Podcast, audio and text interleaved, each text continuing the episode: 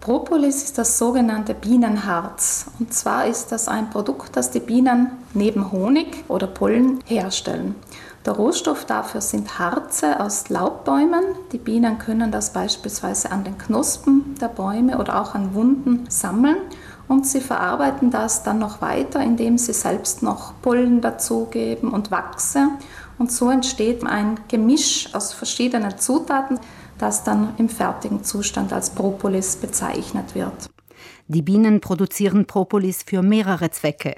Zum einen kleiden sie damit das Innere ihres Bienenstocks aus und verwenden die harzartige Masse als Kit, um kleine Ritzen, Spalten und Öffnungen zu verschließen. Das sichert eine konstante Temperatur im Bienenstock und die ist wichtig für die Fortpflanzung.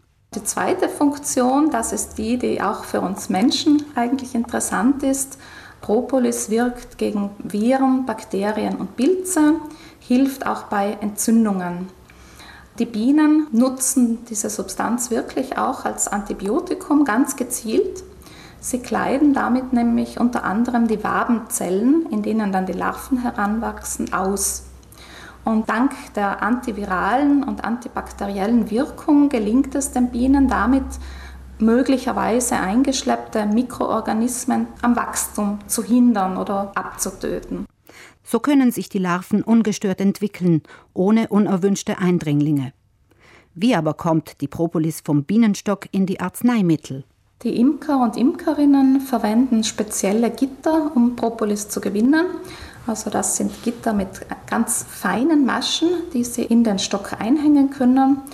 Die Bienen haben dann das Verhalten, dass sie diese feinen Maschen mit der Propolis eben verschließen. Dadurch hat man auf diesen Gittern dann konzentriert Propolis drauf und das kann dann relativ einfach durch die Imker und Imkerinnen sozusagen geerntet werden. Aus dem Bienenharz lassen sich verschiedene innerlich oder äußerlich anzuwendende Heilmittel herstellen. Propolis-Tinkturen, Salben, Mundwasser, Nasenspray, Lutschtabletten und Nahrungsergänzungsmittel. Für die äußerliche Anwendung stehen verschiedene Produkte zur Verfügung, also Tinkturen, Salben, Nasenspray bis hin zu Lutschtabletten. Und diese werden in erster Linie eingesetzt bei Entzündungen oder bei Irritationen der Haut oder auch um Irritationen der Schleimhaut zu lindern. Also Lutschpastillen beispielsweise helfen der Mundschleimhaut. Innerlich anwenden lässt sich Propolis als Nahrungsergänzungsmittel. Teilweise bewerben die Hersteller diese mit sehr vielversprechenden Aussagen. Diesbezüglich ist Silke Raffiner skeptisch. Da ist etwas Vorsicht angebracht, denn diese Wirkungen, so wie sie beworben werden, die sind wissenschaftlich beim Menschen bislang noch nicht nachgewiesen und deswegen dürften diese Werbeaussagen eigentlich gar nicht verwendet werden in Verbindung mit Produkten, die Propolis enthalten. Letztendlich kommt es immer darauf an, ob ein Mittel wirkt, und das lässt sich ja am eigenen Leib ausprobieren. Allerdings ist Propolis nicht für alle Menschen uneingeschränkt empfehlenswert.